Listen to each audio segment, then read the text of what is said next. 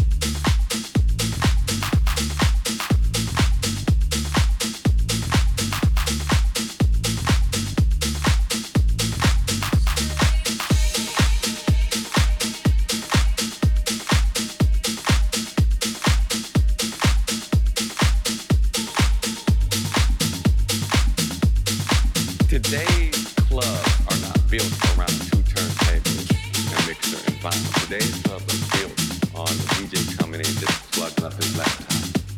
But yes, today there is a different sound with vinyl.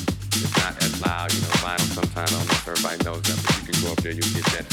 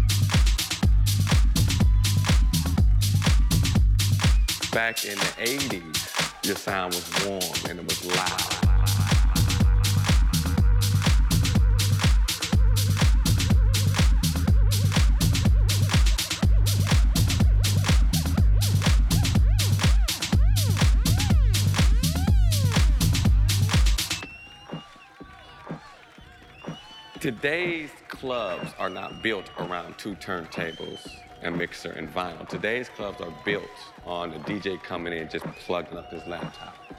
So yes, today there is a different sound with vinyl. It's not as loud, you know, vinyl sometimes, I don't know if everybody knows that, but you can go up there, you get that feedback playing an LP or first low. Or back in the 80s, when we didn't have, when DJs used to actually be a disc jockey, a disc jockey, a disc jockey, a disc jockey, a disc jockey, a disc jockey, a disc jockey, a disc jockey, a disc jockey, a disc